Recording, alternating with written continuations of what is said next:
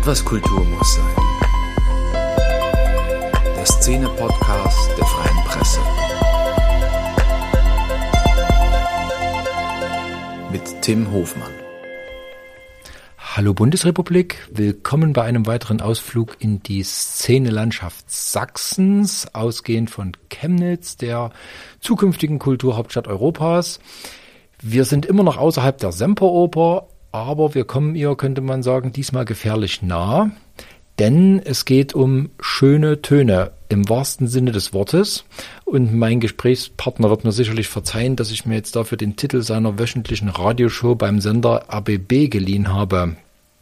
Wir sind heute in Dresden bei einem Künstler, der wohl wie kein anderer in Sachsen für die Schnittstelle zwischen U- und E-Musik steht. Wobei er nicht wie viele andere Crossover-Spezialisten so die gefälligen Seiten beider Genres nimmt und zusammenführt, sondern eher die anderen. Hallo Sven Helbig. Hallo Tim, schön, dass wir sprechen heute. Das freut mich auch sehr. Es gibt eine Menge zu besprechen. Dreht sich natürlich vor allem um dein neues Album, Skills heißt das, das soeben erschienen ist. Eine sehr interessante Platte, die ich vor allem deswegen bemerkenswert finde. Ich muss leider mit der Platte anfangen, tut mir leid. Ähm, weil er so, es scheint ja so ein bisschen das Motto der Zeit zu sein, just do it. Mach einfach los. Ähm, dem setzt du so ein bisschen entgegen, dass das so nicht funktioniert, sondern dass da ja noch ein Zwischenschritt nötig ist, nämlich das Erlangen von Skills, ist das englische Wort für Fertigkeiten. Und Skills muss man sich erstmal drauf schaffen. Also ich setze das nicht dagegen, weil wenn mir was fernliegt, dann ist es das, Manifeste zu schreiben und anderen Menschen zu erklären, wie Dinge zu funktionieren haben. Ich sehe natürlich also gerade in der Musik, in der Kunst im Allgemeinen auch die vielen wundervollen äh, Blüten, die das treibt, wenn man einfach mal irgendwas macht. Ja, das Versuchte, das Gescheiterte, das Unvollkommene, das Gebrochene zum Zentrum macht und mit fremden Mitteln an irgendwas Fremden kratzt. Das funktioniert. Und ich will jetzt gar nicht der gesamten Punk-Welt erklären, dass das gar nicht geht, wie sie das machen, mit dünnen Armen an Gitarren rumzuschrobseln irgendwie. Will das nicht vergleichen mit dem Musiker, der dort über Jahre an, an einer filigranen Virtuosität und einem Ton, einer Tongebung feilt. Oder einen Cellisten wie, einen Cellisten wie Pau Casals, der noch im hohen Alter übt, weil er behauptet, er wird noch besser. Also das will ich nicht miteinander vergleichen. So versteht man das Album auch, glaube ich, gar nicht. Ja. Sondern das Schöne an der Platte ist ja, also die Platte ähm, ist im Prinzip die Akustikmachung eines Prozesses, wie man zu einer Fähigkeit kommt. Richtig. Wie sich die Fähigkeit ausbildet, entwickelt, wie sie gepflegt wird, das können wir ja nachher noch besprechen. Es sind äh, zehn Songs, die quasi die zehn Stufen des Erlangens ausdrücken. Aber ich verstehe es gar nicht so äh, auf, äh, dass die Einzelfähigkeit so hervorgehoben wird, sondern ja, auch der Punkmusiker braucht eine bestimmte Fähigkeit, um das zu machen. Ja. Dieses Just Do It äh, signalisiert ja eher so ein bisschen, du kannst das einfach. Egal wie. Und auch, ähm, so, ein, Punk, und auch falsch ein verstanden. Punkmusiker Ja, ja, ja. kann ja loslegen und Blödsinn spielen. Also die Fähigkeit ist nie einfach so da, sondern die wird immer gebildet. Richtig. Also der wichtigste Punkt ist der zu sagen, man kann an jedem Punkt anfangen. Hm? Das ist erstmal ganz wichtig.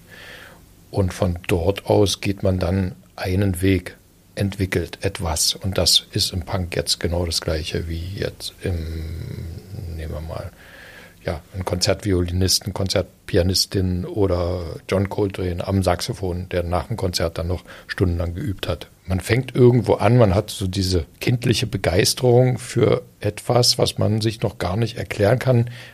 Eine Art Magnetismus, wieso man jetzt dort doch noch mal hinterher drei Gedanken dran hat, sich auch am nächsten Tag noch mal dran erinnert und sich dann immer wieder in die Nähe begibt. Und das ist noch in diesem ganzen ersten Stück noch beschrieben, wie fern das noch ist. Es ist nur so ein ätherisches Interesse. Das gibt es ja nicht bloß in der, im Tun, in der, in der Musik oder im, ja, in, im, im, im Arbeiten, sondern das kennt man ja auch von der Begegnung zwischen Menschen. Jetzt irgendwie ist dann doch die Also die eine, erste Begegnung, ja, das die, Erwecken der Faszination sozusagen. richtig, so das erste Gespräch, wo man merkt, man hat sich irgendwie was zu sagen, irgendwie ist das stärker, man bleibt da irgendwie dran. Und das ist ganz wunderbar und das kennt, glaube ich, jeder Mensch aus seinem Leben. Äh, Ist ein starkes Interesse und es wird immer stärker und dann manchmal wird es zum Beruf, daraus kann, wie gesagt, im Zwischenmenschlichen, daraus kann eine Beziehung werden oder eine Freundschaft oder und dann irgendwann Oder eben ein Hobby. ja, und dann aber an irgendeiner Stelle muss man dann eben auch was tun. Also auch in einer Beziehung ist es ja so. Das läuft ja nicht so ohne weiteres. Mitunter gehört dazu Du kontinuierliches. gehst jetzt gerade die Stufen Handeln. durch, die dein Album quasi abfährt. Also das erste ist Genau. die Introduktion, das ist das Kennenlernen. Man entwickelt eine Faszination für ein Thema, sei es Briefmarken sammeln, E-Gitarre spielen oder Sinfonien komponieren. Genau. Ich ganz persönlich habe gemerkt, dass mich immer fasziniert hat, die Geschichte von jemandem, der diese erste, dieses erste Interesse nimmt und dann versucht, mit hoher Energie und hoher Intensität daran zu arbeiten, also über das Normalmaß hinaus. Geschichten von japanischen Schwertkämpfern oder Kalligraphie oder, oder Bogenschützen oder mein Großvater mit diesem, mit diesem Kupferkessel, der immer als heiliger Gral der Handwerkskunst bei uns im Wohnzimmer stand, der auch abgebildet ist auf dem Cover. Also ein Mensch, der beschließt, noch zwei Stunden früher aufzustehen, ja, und hinten dann noch eine Stunde länger zu machen und mit äußerster Disziplin an einer Verfeinerung zu arbeiten und nach etwas, nach einer Exzellenz zu streben, das hat mich immer fasziniert. Und die ersten musikalischen Geschichten, die ich da gelesen habe, die entstammen der Autobiografie von Miles Davis und alles, was ich gehört habe, ebenso über die, das war ja so meine erste, mein erstes musikalisches Interesse, bevor überhaupt die ganze Klassik- und Orchesterwelt sich mir offenbart hat. Mit ihren Geschichten, habe ich eben gelesen, wie, wie es bei, bei Jazz, beim Jazz, also beim Bebop vor allen Dingen eben um diese Ausbildung der Fertigkeiten ging, bei Charlie Parker, bei Miles Davis, bei John Coltrane, was das, wie wichtig das war, äh, Skills zu haben, ja. Und wenn man das durchlebt, diese, diese, ähm, diese Skills-Entwicklung auf der Platte, kann man das super nachvollziehen für fast alles. Alles, was wir in unserem Leben tun, klein, unwichtig, groß, bedeutend, braucht so eine gewisse Skill-Entwicklung. Dessen ist man sich nicht bewusst, aber dessen wird man sich bewusst, ähm, wenn man die Platte hört, wie ich finde. Und dabei finde ich spannend, dass diese Entwicklungsschritte mitunter ganz anders aussehen, als man das im ersten Moment denkt. Also ein Beispiel, es, es kommt, ich, ich gehe es mal kurz durch. Also es gibt eine Introduktion, also man, man lernt sich kennen, dann äh, beschließt man quasi das, das zu entwickeln. Dann gibt's äh, Immersion, die Vertiefung. Genau, dann, dann da, da muss man sich muss sich quasi klar werden, was man eigentlich dort will. Dann kommt äh, die Wiederholung, die stetige, um das um eine Verfestigung zu erreichen. Dann kommt die Verzweiflung, weil man quasi in der Wiederholung Nicht steckt. immer besser wird. Ja. Genau, man, man, hat man hat Rückschläge, man ist in so einer Verzweiflungsphase. Dann kommt Lore, Tradition von Genau, das, die da, da, Mythen, die, genau, da, das ist sozusagen das, was einen aus der Verzweiflung wieder, wieder rausschiebt, weil man sagt, man, also man kommt mit diesen, ne, das, das Ritualisierte zieht einen da wieder raus. Dann kommt die Vision, man hat plötzlich aus diesen Mühen raus, sieht man, wo es hingehen soll. Dann kommt die Metamorphose, dann fängt das an, ein Eigenleben zu entwickeln. Und dann kommt der Flow, also man kommt dann in den Fluss rein und dann scheint es zu laufen, dann sprudelt es nur so. Und am Ende kommt die Verklärung. Am Ende ist man bei einem Punkt, wo man sagt, okay, jetzt wird es wahrscheinlich schon langsam unangenehm. Also, oder zumindest jetzt, jetzt entfernt man sich eigentlich von dem, was man mal wollte, weil man das jetzt verbiegt, äh, überhöht, falsch darstellt. Und an zwei Stellen fand ich es spannend. Die Verzweiflung ist bei dir nicht verzweifelt, sondern sehr in sich gekehrt, also als ein ganz notwendiger Prozess, der zwar nicht schön ist, aber irgendwie sehr, doch irgendwie befriedigend. Und der Fluss ist sehr, da, da, da fasert schon auseinander, wo man eigentlich denkt, der Fluss ist ja das, wo es jetzt so richtig losgeht. Das, die Skills, die sich entwickeln, sind ja auch nicht zwangsläufig gut, nur weil man sie hat. Also man kann einen Fahrradtrick können, nur das heißt jetzt am Ende ja nicht, dass diese viele Mühe, die zu diesem Fahrradtrick oder zu der Symphonie oder der politischen Entscheidung vielleicht auch geführt hat, dass es dann auch wirklich was bringt. Nur weil es diesen Prozess durchlaufen hat. Das fand ich unheimlich spannend. Also, großartig. Hast du unglaublich präzise beobachtet. Und das war auch die Mühe dieses Albums, wenn man jetzt so einen Fahrplan dort schon entwirft, was ist denn das wirklich, die Verzweiflung? Ist das, das muss ja fruchtbar bleiben. Das muss ich ja immer signalisieren in der Musik, wo, äh, wohin das zeigt. Und in diesem Stück des Pair, da kommen einfach die Fragen, ist das richtig, was ich hier tue? Bin ich talentiert genug, das zu tun? Kann ich davon leben? Ähm, ja, tut mir das überhaupt gut? Gibt es noch was anderes? Und lohnt sich die Mühe? Lohnt sich die Mühe? Haben das nicht Tausende vor mir schon gemacht? Hat das überhaupt einen Sinn? Bin ich zu alt? Bin ich zu jung, zu groß, zu klein? Ähm, und so weiter und so fort. Also diese, diese Frage, die muss in der Mitte, muss die bei so, einer, bei, bei so einem Entwurf natürlich gestellt werden. Und die ist, darf ja nicht zu tot sich gestaltet sein, weil das, da gibt es ja einen Ausweg. Und die, das ist auch sehr wichtig, diese, diesen Punkt mal zu haben, diese, diese Frage, tue ich das hier? Sind das Skills, die überhaupt gut sind? Ja, es kann ja auch sein, ich bastle eine Atombombe. Das sind auch Skills, das muss man auch erstmal machen.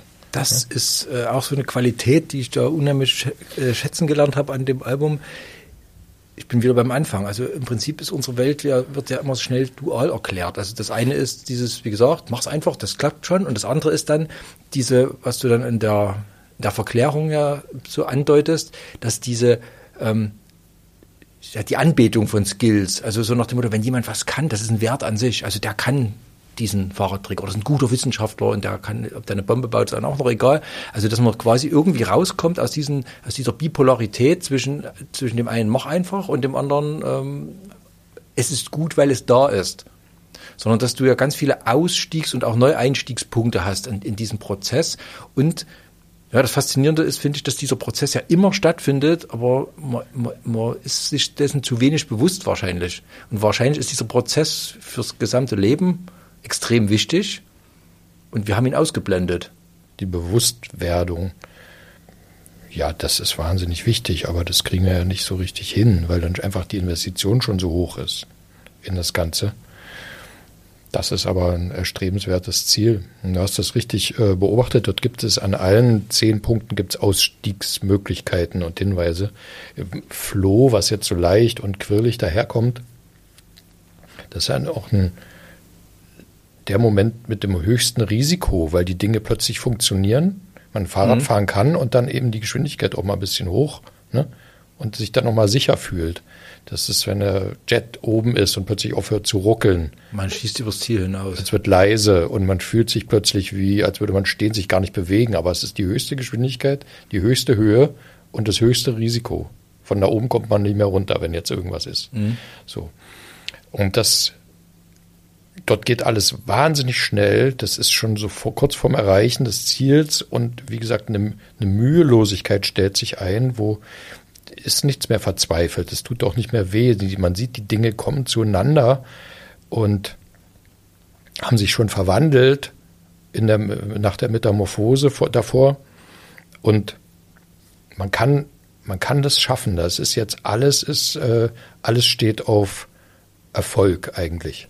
Und an, in dem Moment knickt ja auch oft diese, so, so ein Lebensweg dann ein, ne? weil man da oben plötzlich in, auch menschlich übers Ziel hinaus äh, schießt und sich selbst zu mehr wähnt, als man tatsächlich ist. Das ist eine, eine, eine hohe, äh, ja, ein hohes charakterliches äh, Risiko, was jetzt plötzlich dort ist. Das sieht man ja bei Popstars jetzt zum Beispiel, ne? wenn dann mhm. plötzlich dann alles erreicht ist und dann die totale Degeneration einsetzt im Kopf und sich plötzlich wähnt, besonders zu sein. Und das ist dort in dem Punkt. Wenn man uns jetzt so reden hört, könnte man ja als unbedarfter Zuhörer den Eindruck gewinnen, dass die Platte unheimlich kompliziert klingt man muss dazu sagen, das tut sie überhaupt nicht. Also, und das, das ist so ein, was mich so unheimlich fasziniert hat. Man hört das. Es ist wirklich sehr, also wer, wer Sachen kennt wie Olafur Arnold oder ähm, es ist sehr zugänglich, es sind wunderschöne Melodien. Ähm, gerade am, also witzigerweise sind einige der schönsten Melodien gerade am Anfang, also wo das wo die ganze Faszination aufblüht. Das sind ähm, also das zweite Lied Dedication, das ist also finde ich ein super Hit.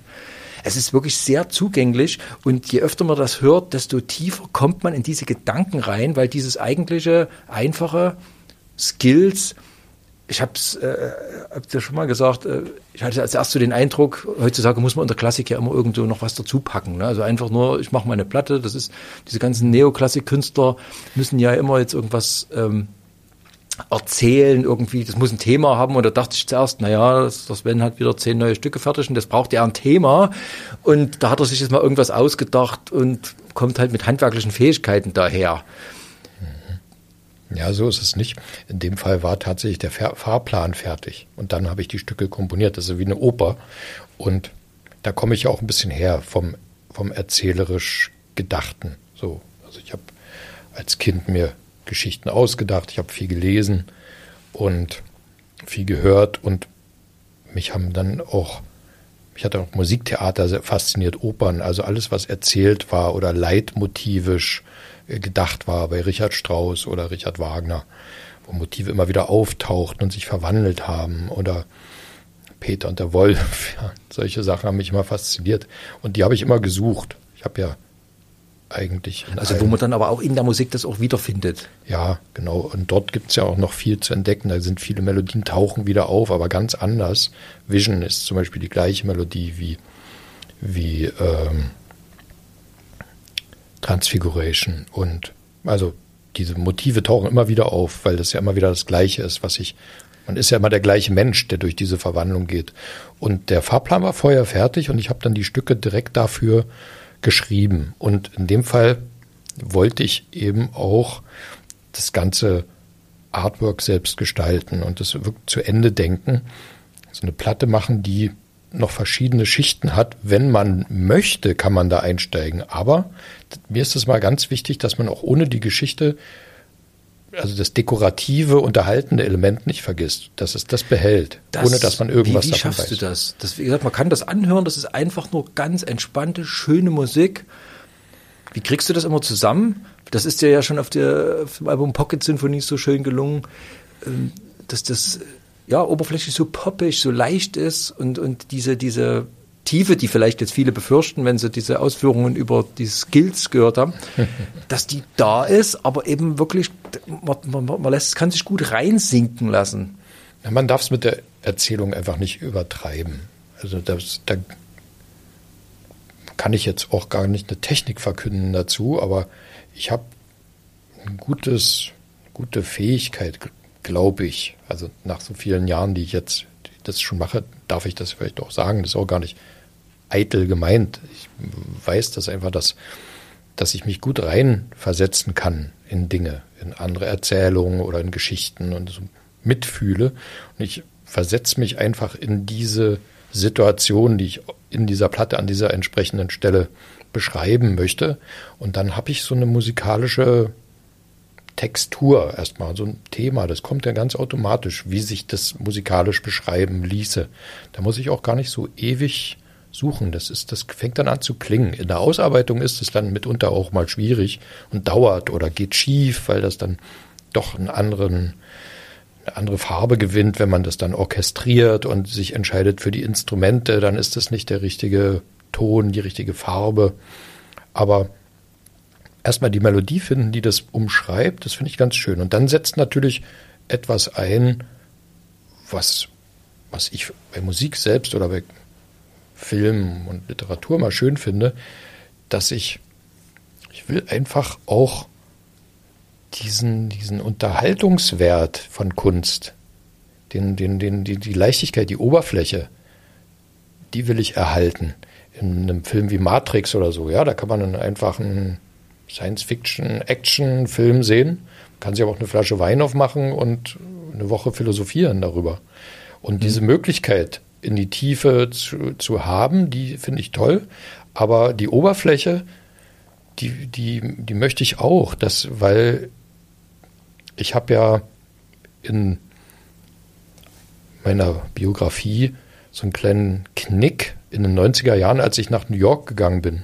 Davor war ich auch irgendwie aufgeladen mit der zweiten Wiener Schule und mit Alban Berg und Webern und Schönberg und Musik für die Zukunft und egal, das Narrativ vom Komponisten, der sich nicht schert um den Menschen, der es irgendwann mal hört. Und dann habe ich dort in einem Club, in dem ich der einzige Weiße war, äh, erlebt, wie das ist, wenn auf der Bühne etwas passiert, was so vollständig verstanden wird rundherum, wenn das nicht exotisch ist, sondern nur ein bisschen verdichtet, was auf der Bühne geschieht, weil alle die gleiche Kultur haben. Das habe ich dann später ja in Havanna auch nochmal so gesehen, in Buenos Aires so gesehen. Also ein Moment, den im Prinzip ja jeder Pop, Rock, Populärmusik-Fan kennt, weil er Ja. irgendwann eine Musik eines ihm bis dato vielleicht nur vom Namen her bekannten Künstlers hört und sich sagt, wow, das ist es.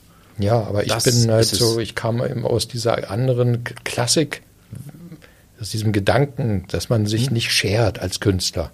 Und dort hat sich das komplett verändert. Die machen Man quasi nur, eine Bild, nur mit der nötigen Vorbildung dann dort überhaupt Ja. eindringen kann, weil man die Grundlagen braucht. Aber die machten dort auch die, das Alter in diesem Club im Café war. Ich war da auf einem Dienstag, da war Open Mic Night, da waren also bis zum 80-Jährigen und von jung ab 20, wo man da rein durfte, alles da.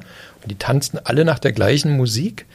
Und oben auf der Bühne, denen war das völlig klar, man macht natürlich Musik für seine Freunde, seine Familie.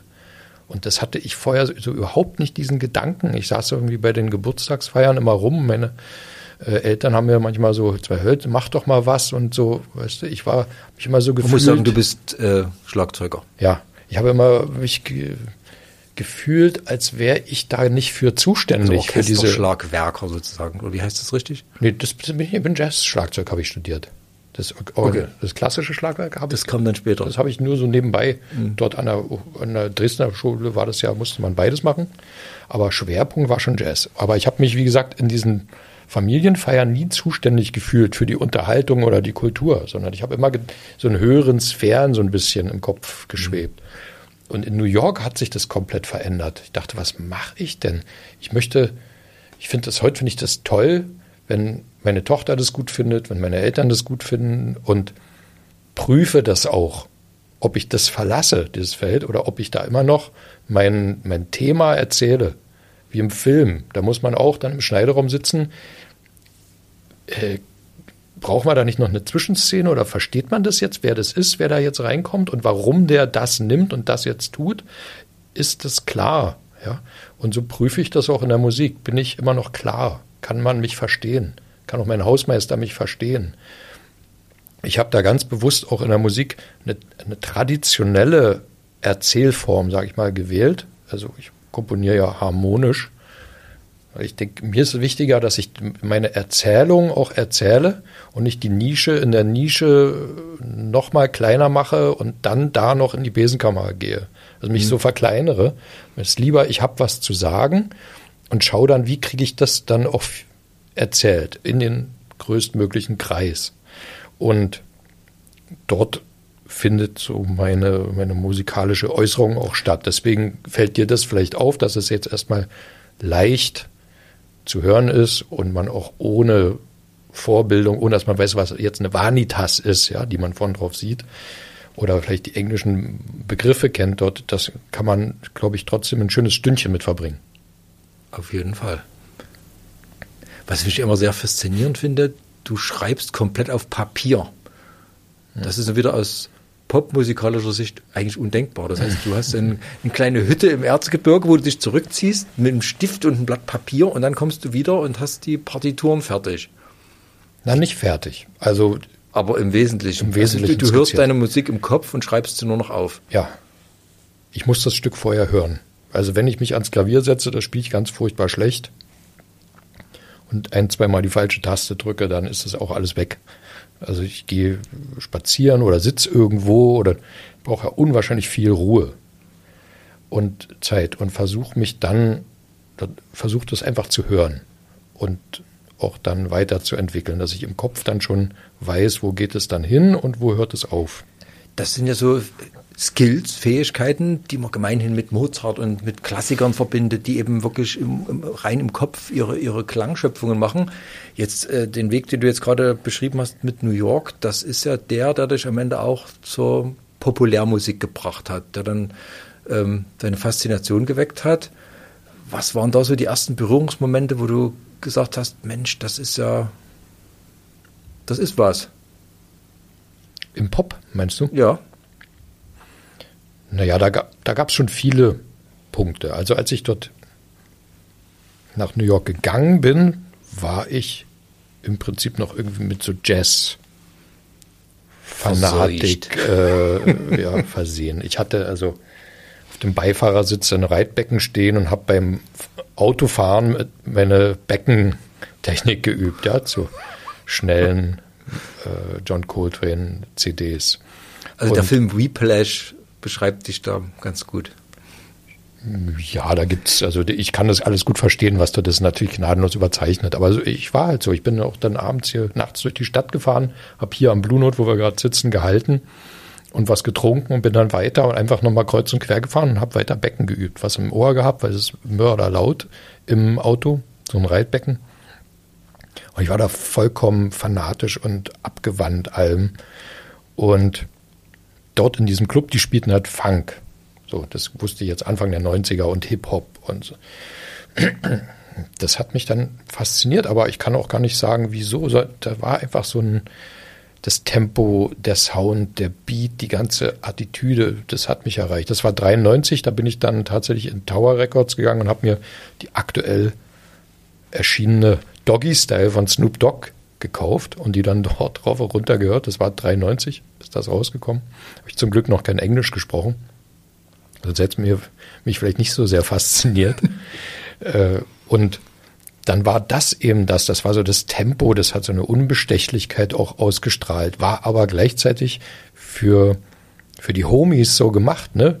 Hat dich das also erstmal erschreckt oder fasziniert, so, dass du so mit so einer erklärungslosen Faszination erklärungslos erstmal. Ich weiß, ich bin, ich bin dann am zweiten, immer Dienstag war diese, dieser, dieser Abend da im Café war. Ich habe mir dann für 20 Dollar so ein Aufnahmegerät gekauft, so eine Kassette mit Mono-Mikrofon, habe das komplett aufgenommen und bin dann, ich wohnte so knapp zwei Stunden Fußweg durch Manhattan oben in der 57. Straße und das war unten im Greenwich Village, der Club habe ich zwei Stunden die Sixth Avenue hochgelaufen mit dem Ding am Ohr. Das hatte so einen kleinen Lautsprecher, Mono, und habe diese gnadenlos übersteuerte Aufnahme gehört und war komplett, ich konnte das überhaupt nicht, ich hatte sowas noch nie gehört. Diese Intensität, aber eben dadurch auch, dass das Menschen gemacht haben, deren Wurzeln das auch waren, die das schon in Generationen über, von ihrem Vater, der das Gleiche hört, und, und ihrem Großvater vielleicht, so aus dem, aus dem Soul kommen, kommen kommt. Das also eine organisch haben. gewachsene Musik, die, organisch die, gewachsen, die nicht, die nicht konstruiert ist, ja, sondern und die Menschen im Club eben auch organisch dort reingewachsen waren in die Faszination dafür. Während wir haben ja hier eine unwahrscheinliche Verinselung und so Fragmente von der eine mag das, der andere mag das und sie glauben so völlig anders zu sein. Und man benutzt Musik, um sich selbst irgendwie so eine Form zu geben, so eine individuelle, sich abzugrenzen auch. Und da wird auch teilweise gestritten, ob das jetzt noch diesen Begriff verdient und oder ob wir hier schon in, sind wir hier schon im Dark oder sind wir da noch im Nu oder sind wir noch hier? Und immer so eine Diskussion war doch so, was, so, so ein gewachsener, so ein Naturereignis war das. Das hat mich total fasziniert. Ich hatte keinen Plan. Und dann habe ich einfach ich wollte unbedingt Teil dieses Dings sein. Und ich wollte auch, also erstmal habe ich geübt wie ein, wie ein Wahnsinniger, bis ich dort mich mal getraut habe, nach, war ja eine ganze Zeit da, nach vielen Wochen, mal zu fragen, ob ich mal mitspielen kann, weil nach zwölf konnte man da so Sit-ins gab es da immer, ne? Konnten, kamen Leute hin und dann hat mal jemand anders Schlagzeug gespielt oder Bass oder, oder eine Open Mic. Man konnte mhm. auch sein Lieblingsstück auf, einem, auf einer Serviette aufs Keyboard legen oben und dann äh, Welcome on Stage und dann konnte man irgendwie sein Lieblingslied singen und das waren alles unglaubliche Stimmen. Und wie gesagt, ich war meistens der einzige Weiße in dem Club. Und das Teil dieses Dings wollte ich sein. Erstmal dort habe ich dann äh, dort auch ab und zu mal mitspielen dürfen, aber dann auch so in dem, was ich, was ich musikalisch selbst tue, dann bin ich nach Hause, was habe ich, was haben wir denn hier? Hier ist ja nicht der Funk. Was ist denn unsere Wurzel? Wo kommt denn das her? Und wie kann ich denn da irgendwie sowas, eine Sprache finden, die meine Wurzeln sind, wo, wo hier gerade im Sächsischen, da hier war der große Sinfoniegürtel, sage ich mal, die Milchstraße der, der, der sinfonischen Musik, der klassischen Musik, Leipzig, Dresden, Prag, Wien, und nun hatte ich ja auch schon ein bisschen Orchestermusik immer gehört und hatte da auch immer schon so ein bisschen so ein Ohr dafür und es hat mich auch umfangen irgendwie. Und in dieser Leidenschaft bin ich dann, die habe ich dann ausgebaut. Dann habe ich mehr davon gehört und noch mehr. Da haben wir ja ein Orchester gegründet, sogar hier mit Markus Rind, Dresdner Sinfoniker. Mhm. Und das ist dann, das habe ich dann einfach aktiviert. Das war schon da, aber ich habe es aktiviert. Und dann habe ich für mein Tun dort irgendwo eine Sprache gesucht, die, die so diese Pop, diese Kurzform auch, ja, die Songform immer dreieinhalb, vier Minuten, sind ja meine Stücke immer lang. Ja. Eine Idee für eine kleine Begebenheit. Einer geht über die Straße, sieht dies und das und dann passiert das. So, Punkt. Und dann ist der Song vorbei. Das habe ich, äh, das, so ist das entstanden, diese Art Musik. Du hast zwischenzeitlich auch viel mit äh, Populärkünstlern zusammengearbeitet. Du hast die Alben von Polarkreis 18 produziert, hast mit Patcher Boys gearbeitet. Inwiefern gab es da Rückkopplungen für dich? Das, dort trafen sich diese Welten dann. Ne, da konnte ich das, was ich so eben mitgenommen habe aus, diesem, aus dieser Erfahrung in New York für Menschen Musik machen, zugewandt, im Gegensatz zum, wie gesagt, abgeschlossenen hermetischen Künstlertum und meine Leidenschaft für die Klangerzeugung eines Orchesters, sage ich mal. Weil das die Bands kamen zu mir, hatte erstmal im ersten Schritt immer damit zu tun, dass sie wollten, dass ich ihnen für den Refrain Orchester. ein paar Streicher schreibe oder ein Chor oder irgendwie sowas. Und bist, das, das, Faszinierende ist dann ja so dieser, dieser Anti-Crossover. Ne? Also ich habe es eingangs gesagt, es gibt ja ganz viel Vermischung zwischen Pop, Rock und Klassik, aber da wird ja meistens ein Orchester genommen, das geigt dann halt die Keyboards runter. Ne?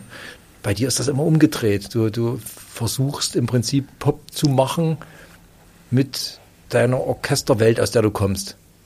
Kann man das so sagen? Jein. Ich würde sagen, dass ich habe da viel drüber nachgedacht, weil die Frage kommt natürlich häufig. Denn es gibt unwahrscheinlich viel Musik, die versucht, Brücken zu bauen zwischen zwei verschiedenen Dingen und da geht meistens einer vom einen Ufer ans andere. Aber ich bin ja in Eisenhüttenstadt groß geworden, wo die Musik gar nicht ihre soziale Verankerung hatte. Also wo es jetzt kein Aquarium gab mit klassischen Leuten, die das klassische Musik machen und Leute, die da hingehen. Und dann dem Biotop Das ist eine Arbeiterstadt, Rock. die künstlich gebaut wurde. Ja, und dann der Biotop Rock und der Biotop Blues und der Biotop Jazz mit den dazugehörigen Fans, Clubs und Arten und Weisen, sich zu geben, sich zu kleiden, zu essen, zu trinken und zu sein. Und damit hat sich das in mir gar nicht so manifestiert, sondern ich habe quasi auf einem weißen Blatt Papier unterschiedlichste Musik gehört und dann hat mir es gefallen oder hat mir nicht gefallen. Also wenn ich bei einem Schallplattenvortrag, den es damals noch gab, von Werner Sellhorn, der mit seinen Westplatten kam und John Lee Hooker vorgestellt hat, dann hat mich das genauso fasziniert wie, wie, wie andere Musik. Wie du warst für diesen Szene Zwängen frei. Ja, und äh, das ist ja das, wo man, wenn man jetzt in einer größeren Stadt groß wird, schnell einrastet, weil da hast du gleich zwei Freunde, die gehen immer in diesen Club, ja. Wobei das auch viele soziale Funktionen hat. Also ich bin ein Freund der Szenekultur. Ja, weil, nee, nee, nee. Ich, ich, aber ich weiß, ich weiß, was du meinst. Ich, ich will das ja auch gar nicht, ich will das jetzt gar nicht äh, abwerten oder aufwerten, sondern einfach dass mhm. sagen, dass es das nicht gab. Es gab maximal so eine kleine Blueszelle, die gab es in Eisenhüttenstadt. So. Und der gehörte ich aber nicht an, weil das war mir dann schon wieder zu eng, weil ich hörte damals auch, wir lebten ja eng an Berlin, Westberlin, da konnte man Rias 2 hören. Da spielten eben auch James Brown. Das hat mich auch fasziniert. Oder Stevie Wonder und El Giro. Und das hat mich auch, das hat mich auch begeistert. Und dann habe ich ja in der Zeit in Eisenstadt, war ich ja noch begeisterter Elektronikbastler und habe meine kleinen Radios gebaut. So ab war ich so ungefähr zwölf da konnte ich gerade mal Radio DDR 1 hören und nachts lief auf Radio DDR 1 klassische Musik. Für mich war das eine große, war das eine Leidenschaft, heimlich Radio zu hören, was meine Eltern natürlich nicht so doll fanden, ne? wenn ich dann nachts, nachts, unter der Bettdecke nachts mit einem Ohrhörer irgendwas höre. Also, und da lief Orchestermusik. Ich hatte aber ein Orchester noch nie gesehen. Ich wusste gar nicht, wie man das macht. Diesen Klang. Es gab ja keins. So, eine Blaskapelle gab es, da habe ich dann auch. So wie der Depeche Mode-Fan keinerlei Vorstellungen hatte in den 80ern, wie die das überhaupt machen. Genau, man wusste das nicht. Man hat das einfach gehört. Keine mhm. Geschichte, ich wusste nicht, wer hat es geschrieben, worum geht's und es war einfach blanke Musik. Und so sind vielleicht diese nicht-Crossover Crossover entstanden mhm. in mir, weil die Sachen irgendwie sich gleichmäßig entfalten konnten, ohne dass ich da jetzt irgendeine negative oder positive, wie sagt man, Vorprägung, Konnotation. Mhm. Es war nicht irgendwie besetzt. Ja. Der Klassiker, der ist ja so und der Jazzer und, ist ja so. Und dann kommen Bands zu dir und sagen, wir haben hier mhm. was, kannst du das nicht so ein bisschen fetziger machen oder professioneller? Was, was sind da so die Anforderungen? Wann, wie kommt eine Band zu dir und sagt? Also die Bands kamen immer zuerst mal wegen dieser Orchestersache. Und wenn wir uns dann unterhalten haben, mitunter ist dann daraus mehr entstanden, dass ich dann bei Polarkreis 18 plötzlich zum Produzenten wurde. Hat damit zu tun, dass man dann über die Arbeit plötzlich in mehr Punkten zueinander findet und plötzlich sich herausstellt, dass ich ja eigentlich auch Schlagzeug spiele und eigentlich auch sehr viel Popmusik höre oder ja, alle mögliche Art Musik höre und mich intensiv beschäftige und vielleicht auch einen inhaltlichen Gedanken noch beitragen kann. So ist es dann meistens, da ist es. Das Auffällige an dem Album war dann aber, dass eben diese Orchesterteile, die ja in der Popmusik gern verwendet werden, um es ein bisschen epischer, breiter zu machen, dass die eben sehr ausgefeilt waren. Das ist eben nicht so dieses typische, man nimmt so ein Sample und was, was da so am Markt ist und der Keyboarder spielt so seine, seine Sachen mit Streicher-Sounds, mhm. sondern das war eine echte Streicher. Das war ja wirklich anders gedacht. Und das hat man dann wieder bauchmäßig auch gehört. Da hier, hier ist irgendwas anders. Hier ist irgendwas ja, aufregender. Das kommt sicherlich aus dem Verständnis der, der verschiedenen musikalischen Einflüsse, die da natürlicherweise da sind. Also wenn ich für eine Band was schreibe, dann höre ich ja zuerst erstmal genau, was macht die Gitarre, dass ich da auch Raum lasse, nichts zukleistere und was ist denn und stelle mir einfach vor, wo ist der Raum und was was gibt es noch zu sagen? Ne? Was kann ich denn so auf äh, zum Beispiel Allein Allein, was jetzt der größte Hit war, ja, da von Polarkas 18, wie kann ich denn diese Melancholie, die da drin sitzt, wie kann ich, in welcher Linie kriege ich das noch? Oder bei Happy Go Lucky, mit welchem Instrument, die Hörner da drin, wie kriege ich, wie, wie, was kann ich da noch hinzufügen? Gibt es da noch eine Ebene, die jetzt nicht da ist mit dem, was die Band schon gemacht hat? Und manchmal gibt es die auch nicht. Oder manchmal will's die Band, will die Band gar nichts und ich sage, probier mal hier noch, so wie die, was weiß ich, wie die, die Zeig dich Chöre jetzt in, in Rammstein. Die waren dort nicht vorher. Wo einfach noch so ein Vorschlag dann von mir kommt, wir könnten hier ja noch einen zweiten, eine, eine zweite Ebene irgendwie aufbauen, die noch was gegen den Text hält und auch noch eine, eine Möglichkeit, eine andere zeigt, musikalisch. Und das ist jetzt weniger klanglich gedacht, wir brauchen jetzt noch Geigen. Ne? Das ist bei manchen, bei manchen äh, Titeln, die man so kennt, ist das so, dass einfach der Refrain so aufgehen soll und das, was schon da ist, nochmal überhöhen. Und da entsteht dann meist sowas, was so ein bisschen zu süß ist oder zu Kleister. Ja, zu stark, weil das ist schon da. Eigentlich im Text ist es schon, in den in allem ist es schon erzählt und wird Aber dann. Für die, die es noch nicht mitbekommen haben, soll es dann nochmal. Mach mal jetzt obendrauf nochmal Geige, dass es wirklich traurig ist, gemeint war. Aber ich finde ja viel spannender, wenn es ein optimistischer, ein toller Titel ist, was Hymnisches und man setzt dem dann aber noch was anderes entgegen, so eine andere Seite. Weil nichts ist ja schwarz oder weiß, sondern da gibt es ja immer noch Zwischentöne und das zu erreichen, das habe ich da immer gesucht. Das gelingt einem auch mal besser und manchmal weniger gut.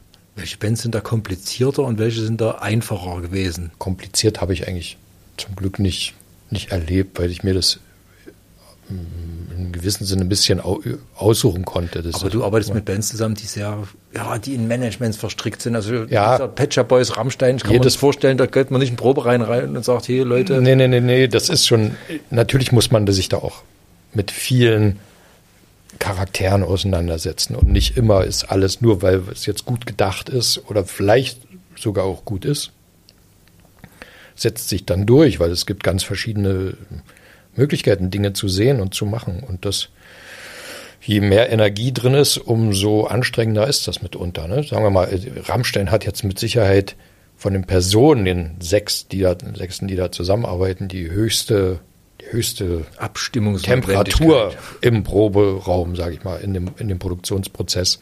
Während mit Neil Tennant und Chris Lowe, Patcher Boys, die sind sehr eng beieinander und da kommt man eigentlich sehr schnell wie zu einem Punkt, allein schon, weil es viel weniger Leute sind. Und das ganz großartige Zusammenarbeit war auch mit Heaven Shell Burn, fand ich, weil dort sehr schnell so ein Verständnis füreinander da war. Das sind auch viele Leute, auch hohe Energie, aber es war wunderschön, dass es so schnell, dass es schnell gefasst war, das Thema und umgesetzt. Und das war wirklich äh, sehr, äh, sehr bereichernd. So da hatte ja der Gitarrist, der Ali, im Prinzip schon ganz viel vorgeschrieben, elektronisch so zusammengerutscht und, ja. und, und, hat gesagt, naja, irgendwie klingt es aber, als hätte ich es elektronisch zusammengerutscht. Ja. Was, was sind ähm, so ein, ein Denkfehler, den Rockbands bei so Orchestersachen machen?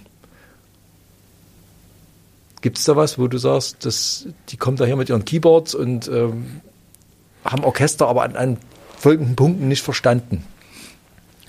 Naja, mitunter denkt man sich mit Samples was aus, was jetzt in der wirklichen Orchesterwelt so nicht klingen würde, weil die Akustik von Orchesterinstrumenten eine ganz spezielle ist. Also es könnte jetzt eine Fachsimpelei dann ausarten. Aber nur mal ein Punkt. Orchesterinstrumente. Aber sowas gibt's, das Bands denken, ich meine, es gibt ja Keyboard, äh, Teppiche, alles so schon, schon fertig. Ja. Die versprechen drück doch mal auf deine Klaviatur ja, und dann kommt, so dann, kommt, dann kommt ein Orchesterklang raus. Ja, das, das, das, das, kann funktionieren, aber wenn man das jetzt aufschreibt und lässt es genau so spielen, würde es halt nicht so klingen, so üppig. Weil das hängt jetzt mit den Instrumenten zusammen und den Samples, weil bei Samples hat man meistens pro Taste hat man ja dann irgendwie zwölf Streicher. Wenn ich jetzt mit allen zehn Fingern spiele, so viel sitzen ja schon erstmal gar nicht da im Orchestergraben. Da muss man halt können, dass wenige MusikerInnen nach vielen klingen. Das heißt, man muss die Obertöne, die klingen, mitberechnen. Dort, wo ein Oberton klingt, brauche ich jetzt kein Instrument. Ne? Und Orchesterinstrumente haben starke Obertöne. Das kann man, da kann man eine Lücke lassen. Das lernt man von der Kompositionstechnik im 16. Jahrhundert zum Beispiel. Oder, oder mal anders gefragt, du stellst dann schon fest, dass, ähm, dass, dass so ein, ein gegenseitiges Verständnis für die Instrumente fehlt. Also das ein, ein Rockmusiker, Popmusiker oft mal so ein sehr ja, Orchester, das ist dieses, was so klassisch klingt und, mhm. und man, man, kennt aber die Feinheiten nicht.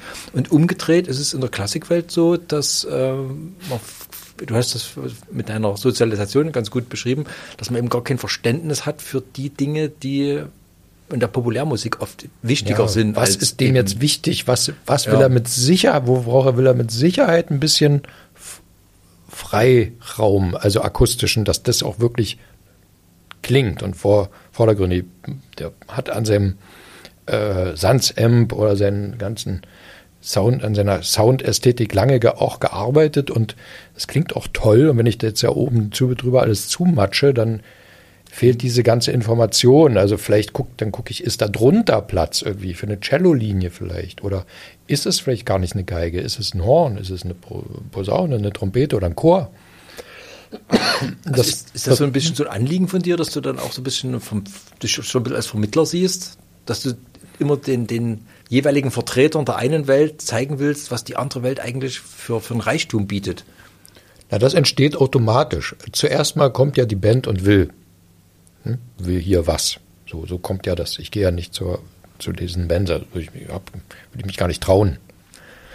Äh, hey, wollt ihr nicht mal so, ne? sondern sie wollen da was. Und dann versuche ich erstmal rauszufinden, was sie wollen. Was, warum wollen sie das jetzt dort an der Stelle eigentlich? Und dann sucht mal, suche ich eine musikalische Lösung und mache ein Angebot. Und äh, ja, wie gesagt, in meinem Kopf ist dieses Brücken bauen, Gräben überwinden, Sachen kombinieren gar nicht drin, sondern ich habe. Klingt ja so sehr nach Kampf.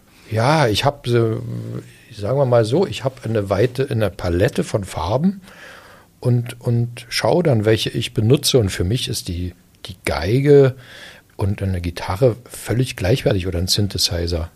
Ich habe da keine keine Höhenunterschiede, nehme ich da wahr. Und nur weil das eine eben sehr viel länger und sehr komplex schon irgendwie verkomponiert wurde, das wurde ja, das wurde ja andere Musik auch. Also ich, ich versuche da eigentlich gar nicht so ein, so ein, so ein Lehrstück draus zu machen, sondern wir gucken uns den Song an, was soll erzählt werden und was können wir da eventuell noch gebrauchen, um es zu verstärken. Und manchmal habe ich auch Bands schon ausgeredet, das, was sie von mir wollen, zu machen. Wie gesagt, das ist alles da, ist kein Platz. Also wenn wir, wir machen es jetzt schwach, wenn wir das jetzt noch unterstreichen mit einer Geige. Lasst es so, gucken uns lieber den Song an hier. Da finde ich, da könnte noch was passieren. So, so arbeiten wir und dann ist natürlich ein entscheidender Vorteil, dass die Bands, mit denen ich jetzt gearbeitet habe, so große Namen haben. Da ist natürlich unwahrscheinliches Vorschussvertrauen schon mal da das ist gar nicht unbedingt immer gerechtfertigt. Das kommt ganz automatisch, wenn jemand weiß, er hat jetzt mit dem und dem und dem und über so lange Zeit, dann. Gut, wenn Rammstein dich immer wieder bucht, müssen sie ja zufrieden gewesen sein. Ja, aber wie gesagt, dadurch gehe ich jetzt natürlich ganz anders in so einen Raum rein, wenn jemand jetzt was will. Das, ich mache das ja äußerst selten noch. Aber es gibt immer mal wieder so, so Begegnungen, wie muss sagen, ganz toll war auch die letztes Jahr die Arbeit mit Silbermond. Ein wunderbarer Austausch, wunderbare, äh, überlegte Menschen einer hohen Musikalität, mit, einer, mit einer, einem schönen Anliegen und tollen äh, Songs. Das hat mir Freude gemacht. Da habe ich ja schon mal in einem Album mitgemacht und letztes Jahr gab es wieder ein Stück. Da hatten sie was vorbereitet, was ich da arbeiten sollte. Aber wie gesagt, da geht man mit einem hohen Vertrauensvorschuss, geht man da schon an die Arbeit. Und das hilft natürlich, wenn man sich nicht irgendwie die ganze Zeit rechtfertigen muss, was, warum hat man jetzt wie was gemacht. Das ist natürlich eine sehr privilegierte Ausgangslage, sage ich mal. Du hast soeben den Kunstpreis der Stadt Dresden bekommen, bist normalerweise aber jemand, der doch sehr hinter den Kulissen arbeitet und du arbeitest auch sehr frei. Wie wichtig ist es denn für einen Künstler, mit so einem Preis auch eine Sichtbarkeit zu erlangen. Ich meine, heutzutage ist ja Sichtbarkeit und Aufmerksamkeit von Künstler eigentlich alles. Und du bist jemand, der sich jetzt, hast schon angedeutet, du drängst dich jetzt nicht so in den Vordergrund. Also, wenn man dich nicht fragt, erzählst du auch nicht, dass du für Rammstein gearbeitet hast. Ja, das kommt ganz darauf an, was man jetzt sich so noch vorstellt, was jetzt noch ein Anliegen wäre im Leben. Ich bin jetzt auch keine 20 mehr und auf dem Weg äh, auf den Berg hoch, sondern da häufen sich Dinge an, man beobachtet die Welt auch außerhalb der Kunst sehr viel stärker, was ich früher nicht gemacht habe. Da wusste ich jetzt nicht, was gerade los ist. So, ne? Das hat mich alles nicht interessiert. Aber das kommt natürlich immer dichter ran. Auch vor allen Dingen, wenn man ein Kind hat und dann sieht man auch, man geht auch mal zu einer Elternversammlung. Ja? Man trifft auch mal Menschen, die überhaupt nichts zu tun haben mit dem eigenen Tun. Und dadurch verändern sich natürlich die Gedanken und irgendwann kommt da auch so eine Einsicht, was könnte ich denn neben der ganzen Meckerei ja, und Aufregung, was könnte ich denn beitragen? Wie kann ich denn eine Idee vielleicht einbringen und wo und in welcher Form?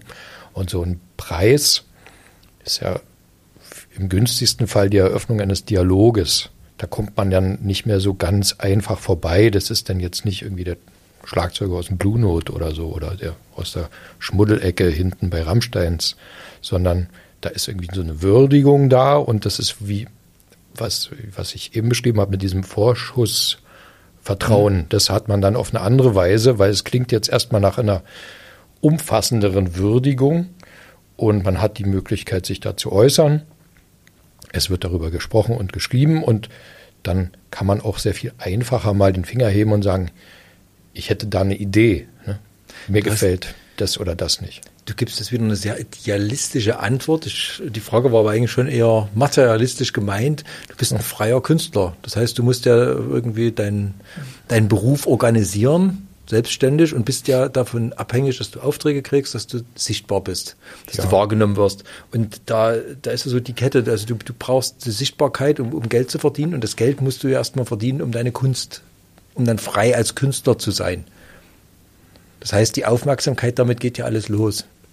Das kann natürlich helfen. Es ist immer wichtig dass, als für einen Künstler, dass man gefragt wird, Dinge zu tun, beziehungsweise nicht gefragt wird, dass jemand zum Beispiel allein ins Konzert kommt. Jetzt, ne, wenn ich jetzt mein Premiere spiele von Skills, muss ja irgendjemand Interesse haben, ein Ticket zu kaufen seine Zeit damit zu verbringen mit dem, was ich da gemacht habe. Und da hilft natürlich, wenn man irgendwie auf eine Weise Aufmerksamkeit bekommt durch so einen Preis. Das ist unbesehen. Im Großen und Ganzen, wie ich mein Leben finanziere, das ist, findet natürlich zu 99 Prozent außerhalb Dresdens und Sachsens statt. Sonst würde das gar nicht gehen, weil es einfach eine viel zu kleine, so ein, kleines Musikgenre ist, eine kleine Nische, die kann man jetzt nicht bestreiten in, durch so ein lokales Wirken. Das geht, das mhm. geht einfach nicht. Das hat viel zu wenig lokal Kolorit, sage ich mal. Ne? Ohne das jetzt, meine ich jetzt nicht respektierlich, sondern einfach, dass ich natürlich sehr viel reise, sehr viel Konzerte außerhalb spiele, wo man jetzt von dem Preis wahrscheinlich nicht wissen wird.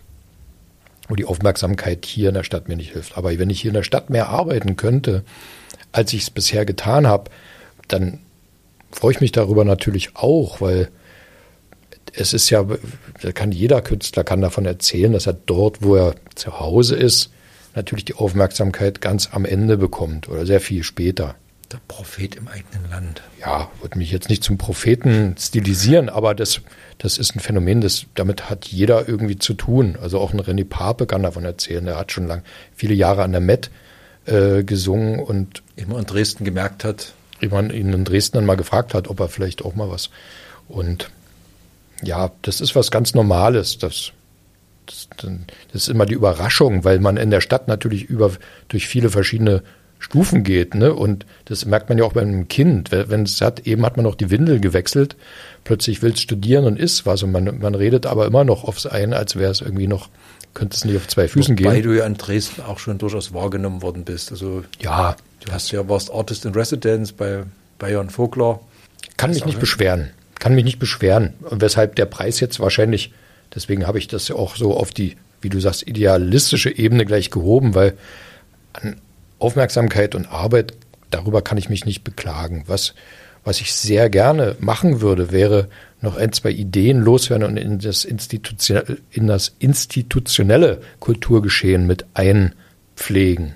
Eine, die Programmgestaltung zum Beispiel der, der institutionellen Klangkörper, ich meine, in der Stadt. Darauf würde ich gerne irgendwie, da würde ich gerne mal irgendwie was loswerden dazu. Die Relevanz von klassischer Kultur in unserer klassischen Kulturstadt. Das liegt mir am Herzen. Da finde ich, das funktioniert nicht richtig. Das, das ist doch sehr staubig sozusagen. Ja, es interessiert einfach junge Leute, mit denen ich zu tun habe, nicht. Also wenn äh, ich habe viel mit so drei, um die 30-jährigen Menschen zu tun, die meine Videos machen und mit denen ich rede, Kultur, Kunst interessierte Menschen, die nicht auf die Idee kämen, auf die andere Elbseite zu fahren, um an den Kulturpalast zu gehen, weil man die gar nicht erreicht. Die könnte man aber erreichen, finde ich. Und vielleicht gibt's da die Möglichkeit für einen Dialog, eine Aufmerksamkeit, dass ich jetzt auch nicht mehr. Das Problem haben ja eigentlich alle ja. Orchester in Sachsen. Oder nicht nur in Sachsen wahrscheinlich, aber das ja. ist ja, das ist aber auch ein erkanntes Problem. Also wenn man jetzt mit den Intendanten spricht, äh, egal von welchem Theater, Oper, ähm, werden die einem das äh, als, als Problem schildern, dass man mehr junge Menschen erreichen will, mehr in der Breite will. Wo, wo hakt das deiner Meinung nach? Das ist immer ganz unterschiedlich. Ich, kann also ich sage mal ganz einfach, die sollen mal Pocket-Sinfonies aufführen, aber ja gut, das, ich habe natürlich eine schwache Position, allein dadurch, dass ich selbst Musik komponiere und dann man mir immer unterstellt, ich will mein eigenes Zeug da unterbringen. So ist es aber nicht. Ich habe offiziell über die... Was aber auch jeder Komponist möchte und das ist ja auch legitim. Ja, man hat es ja geschaffen. Also. Ja, aber, aber darum ging, ginge es gar nicht vordergründig. Aber das Problem, weiß nicht, ich habe mich um einen Termin schon mal bemüht bei der Intendanz der Philharmonie habe ich nicht bekommen. Ich durfte ein Telefonat mit den Dramaturgen führen und dann habe ich aber auch nie wieder was gehört. Und es war über die Stadt, die Kultur, das Kultur, die Kulturbürgermeisterin eingefädelt und ich hatte mich darüber auch dort bemüht und das kommt nicht zustande, weil man von innen heraus denkt, man tut ja genug und da hat man ja dies und da hat man das. Und ich verstehe das auch, dass man jetzt irgendwie aus dieser dass man sich da jetzt nicht von außen irgendwas erzählen lassen will, was da jetzt irgendwie nicht richtig läuft, das, weil man die eigene Position ja auch nicht schwächen möchte. Und wie gesagt, so ein Preis, vielleicht hilft der, dass man sich da irgendwie auf Augenhöhe mal äh, unterhält, ohne dass man sich anklagt oder verbessern will gegenseitig, einfach ein, ein Austausch, der, der sehr viel einfacher ist, wenn man so diese öffentliche Anerkennung mhm. einmal hat und man dann nicht, dann nicht die ganze Zeit irgendwie im Staube kriechen muss, bis man irgendwo mal äh, irgendwo vorgelassen wird. Du hast von am Rande Videos erwähnt. Du hast dich auch ähm, sehr tapfer bemüht, immer äh, deine Musik im digitalen Raum zu präsentieren, was in dem Genre überhaupt nicht einfach ist. Also ich glaube mit, mit Hip-Hop und äh, mit anderen, also es gibt einfach affinere Genres für, für digitale Kunst und für, für, für Videos. Du machst aber trotzdem immer wieder welche. Ähm, sehr spannend jetzt für Skills, ähm, Metamorphosis, das neue Video, was sehr empfehlenswert ist, äh, hat mit Pilzen und einer Geige zu tun. Wie bist du denn da drauf gekommen? Das schließt an deine vorherige Frage und das Thema an, die das Selbstverständnis. Also vielleicht ganz kurz zur Erklärung, man sieht ja. eine Geige, ja. auf der ein Pilz wächst, den du dann, ich will es nicht spoilern, aber wirklich weiterverarbeitest, womit man in dem Moment des Videos überhaupt nicht rechnet. Ja. Also die Geige ist ja die Ikone der klassischen Hochkultur. Und die Reishi-Pilze sind asiatische Pilze, die hohen gesundheitlichen Nutzen haben. Dem sagt man ihnen zumindest nach. Und es gibt Menschen, die behaupten, man könnte viele Krankheiten damit heilen und sie würden das Leben verlängern und gilt aber natürlich als ein niederentwickelter Organismus. Und die Frage metaphorisch, die da drin steht, ist, ist am Ende für jemanden, der gesundheitliche Vorteil eines Reishi-Pilzes sehr viel stärker als der Gewinn, den er durch den Genuss von klassischer Musik hat. Ja? Das rechtfertigt das dann, die mit der Geige, dem Holz der Geige, den Pilz zu füttern. Und geht, einem, wenn man den, den Radius etwas größer nimmt, geht es da um hochentwickelte, hochkomplexe Strukturen, die sich in eine Art unantastbare Hybris hineinsteigern, die immer vorm Fall kommt. Es fällt alles wie Babylon und Rom und eine glückliche Beziehung vielleicht. Und in dem Moment, wo man aufhört, sich zu regenerieren, zu erfrischen, sich zu entwickeln und verändern, wird man auch Opfer der Evolution. Alles ändert sich, alles kommt und verschwindet. Dann ist das zentrale Thema von Skills, Dinge, denen man so viel Aufmerksamkeit schenkt und die man so verfeinert und der Veränderung entgegenbringt, nach Möglichkeit von der Zeit überholt werden, weshalb dann plötzlich andere Dinge wichtig sind, andere Skills. Äh, die Herstellung eine, eines Impfstoffs meinetwegen oder auf der, dem Vanitas-Bild hier liegt ja auch ein iPhone und so, die Dinge verändern sich. Und die Gefahr ist immer, wenn man glaubt, man ist so hoch, so, voll, also hoch vollendet, dass man dann sich zurücklehnt, in Sicherheit wiegt, weil die Subventionen fließen. Und dann, ehe man dreimal die Augen zugemacht hat, sind drei Generationen nachgewachsen, die sich einfach nicht mehr dafür interessieren. Also eine, eine Meisterschaft, die sich dann sozusagen als, als Irrweg erweist, weil sie, ähm, naja, weil, weil sie nicht von, von äußeren Umständen geprägt ist, sondern weil sie einfach aus der Möglichkeit der Verbesserung raus entstanden ist. Also man hat, Richtig. man hat noch was besser und noch schöner und noch feiner gemacht und hat aber irgendwann vergessen, warum man das eigentlich tun sollte. Genau, der Anschluss, das mit dem Wort Relevanz am besten beschrieben vielleicht. Gibt es den? Ist es noch relevant? Oder müssen wir es so weit verkleinern, dass es jetzt gerade noch das Museale so erfüllt? Ne? Die Ausstellung unterm Glaskasten oder in der, in der Schaubäckerei wird man noch ein Brötchen geknetet, so mit der Bäckermütze. Und äh, Kultur und Kunst finden aber nicht in Schauwerkstätten statt. Entweder hat das eine Relevanz und es hat eine größere Verbreitung und, und kann dem Menschen zu, ähm, ja, zur Unterhaltung oder zur Reinigung oder zur Erfrischung oder zu was auch immer, zum Gewinnen reichen, dann ist es wichtig, dann ist es richtig. Aber wenn das verloren geht und der Kreis immer kleiner wird, dann kann es sein, es wird plötzlich vergessen und dann äh, wäre das sehr schade, weil dort ja sich Fertigkeiten und Verfeinerungen anreichern, von der unsere Kultur profitieren kann und muss. Wir können ja nicht immer wieder von vorn anfangen. Aber vielleicht ist es auch ein Gesetz, dass das immer passiert. Wenn man so zurückschaut, war es ja eigentlich immer so. Und auch das klingt jetzt wieder so unheimlich kompliziert, aber das Video ist eigentlich sogar witzig. Man sieht also, wie der Pilz im Zeitraffer die Geige auffrisst und dann explodiert die Geige und es kommt eine schöne Wendung, die ich nicht verraten will. Aber ach so, die wollen wir nicht verraten. Okay, na dann kann ich es natürlich auch weniger. Dann ich würde es ja sehr gerne sehr viel einfacher äh, erzählen, aber dazu brauchen wir das Ende vom Video. Aber okay, im, ja, es ist auch nicht so schlimm. Also nein, ich, man muss es nicht erzählen. Aber am Ende des Videos sieht man, der, der Pilz hat äh, aus der Geige etwas gemacht, was man dann äh, genießen kann. Und das, äh, mich hat sehr gefreut, dass ausgerechnet das Magazin Distrat, also das Klassikmagazin ist, das internationale, dass die das Video präsentiert haben, weil ja ihre, ihr zentrales, der, der zentrale Instrument, um das es geht, und die zentrale Kultur darin ja unterliegt, ja, einem sehr viel einfachen Worauf ich eigentlich hinaus wollte, ist, dass das Video wahrscheinlich unheimlich aufwendig gemacht ist, oder es war wahrscheinlich extrem aufwendig, das Video zu machen. Ja. Es ist aber so kurz und kurzweilig. Wie, wie ist das entstanden, das Ding? Wie lange hat überhaupt der Pilz gebraucht, die Geige zu fressen? Ein Jahr. Uh. Und zwar auch nicht bloß eine Geige, weil äh, der Pilz macht ja, was er will. Man kann jetzt nicht sagen, ihm wie er wachse. wachsen soll und wie er wachse und sei schön und stehe in schönen Formationen. Das heißt, da wurden mehrere Geigen präpariert in so Brutkästen und da wurde der Pilz wachsen und die schönsten wurden dann ausgewählt und dann so dem entgegengeführt, was man dann im Video am Ende sieht.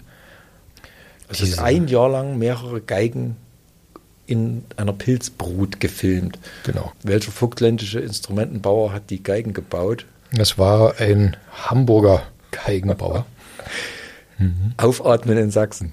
Ja, weil natürlich, ja, sowas macht man natürlich nicht allein, weil sowas ist unwahrscheinlich aufwendig und die Idee dazu stammt von, von Freunden, die sich damit beschäftigen, wie man Ideen äh, gestaltet und zugänglich macht und umsetzt visuell. Ja, und das bin da sehr glücklich über das Video und das ist eins von fünf, die ich diesmal gemacht habe für das Album. Das ist auch ungewöhnlich. Ich glaube, bei Pocket Symphonies hatte ich dann hatte ich eins weit nach dem Album. Bei Aete Sun auch eins nach dem Album. Und jetzt hier haben wir ja schon habe ja schon im Oktober angefangen, darüber zu erzählen und Videos zu veröffentlichen, jetzt bis Februar. Und das hat sich auch bewährt, weil ist das so noch ein unerschlossenes Feld? Wie gesagt, ich hatte schon gesagt, also diese Art von Musik läuft halt bei Plattformen wie YouTube jetzt nicht so, so heiß, aber äh, du hast unheimlich viel Mühe reingesteckt diesmal. Ist das so ein, so ein Feld, was man sich neu erschließen könnte aus deiner Sicht? Oder ist das halt so ein, so ein Promo, ähm, Mittel, was man heutzutage halt einfach tun muss, weil die Plattenfirma sagt, der Social Media Mann hat gesagt, wir müssen. Nö, das war hier gar kein Müssen. Das ist ja so gedacht, dieses Projekt, dass das viele Äußerungsformen hat. Und Film interessiert mich ja sehr. Ich habe ja auch als Videoregisseur gearbeitet, unter anderem für Polarkreis 18 habe ich ja zwei Videos gedreht als Regisseur und mit gezeichnetem Storyboard und mich sehr viel mit Film beschäftigt und das hat mich weil ich jetzt auch einen großen Vorlauf hatte. Das Projekt ist ja so, auch durch die Corona-Zeit war so viel Ruhe, so viel Zeit da, da, dass ich das Album im Prinzip fertig erdacht hatte und dann angefangen habe, die Positionen zu füllen mit Musik und dabei sind dann auch schon immer visuelle Ideen entstanden, für die dann viel Zeit war, die umzusetzen. Und da bin ich dann auch immer einer Vorstellung gefolgt, was hätte ich denn hier gern, was sehe ich da. Das hat dann auch mit der mit der Vorstellung zu tun, was komponiere ich und im Zusammenhang damit taucht dann mitunter auch ein Bild auf, wie zum Beispiel das erste Video Vision. Das habe ich dann tatsächlich so in so einem Ruhemoment, wo ich dann da saß und habe was getrunken Und ich habe so Vitamin B12 ja, in Tropfen mir so ins Wasser getan und getrunken. Weil Vitamin 12, B12 ja, weil dich als Veganer aus, der das ja. substituieren muss. Genau. und äh, wie das da so ins Wasser ging, dachte ich, und das, weil es ging so mit mit der Melodie, die ich gerade im Kopf hatte. Und dann habe ich das einfach in der Badewanne mit meinem Telefon unter Wasser mal probiert, ob das wirklich so dann aussieht, wie ich mir das vorstelle. Und es war genau so. Und ich musste das genau mit der Melodie tropfen, diese B12 in das Badewasser. Und dann habe ich das noch umgedreht, sodass es sich nach oben entfaltet. Und da hatte ich ein wunderbares Musikvideo, was irgendwie ganz schnell gemacht war, in wenigen Minuten. Und was auch eine große Resonanz hatte. Und so sind all die Sachen entstanden bei Loa, wo ich dachte, ja, was sind denn meine Wurzeln? Und wird in unserer Familie wird ja der, der Kloß, ja, der Stollen, der Nussknacker. Da wird ein riesen Bohai drum gemacht. Mein Großvater hat selbst Nussknacker gemacht und meine Oma hat sie angemalt. Die haben sie in der DDR-Zeit verkauft, weil es nicht so viele gab. Und da wollte ich so einen surrealen Traum irgendwie der so in einer, auf einer Autofahrt entsteht, gestalten. So war das ja auch. Da habe ich so einen gestickten Deko-Engel mhm. am Spiegel hängen, der sich dreht und daraus entspinnt sich dann plötzlich so eine Vorstellung, eine, so eine merkwürdige. Und so sind die Sachen entstanden. Es war jetzt nicht, dass jemand gesagt hätte, hätte wir brauchen jetzt Videos. Es war eher andersrum. Eigentlich waren, war mein Team der Meinung, das ist viel zu viel so viele, fünf Singles, fünf Videos, so lange hält man die Spannung nicht und das muss ja nicht sein. Es guckt eh keiner mehr von Anfang bis Ende, was auch stimmt.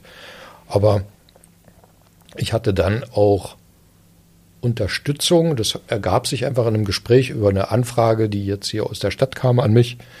War plötzlich auch noch ein bisschen Geld da für zwei Videos von So geht Sächsisch.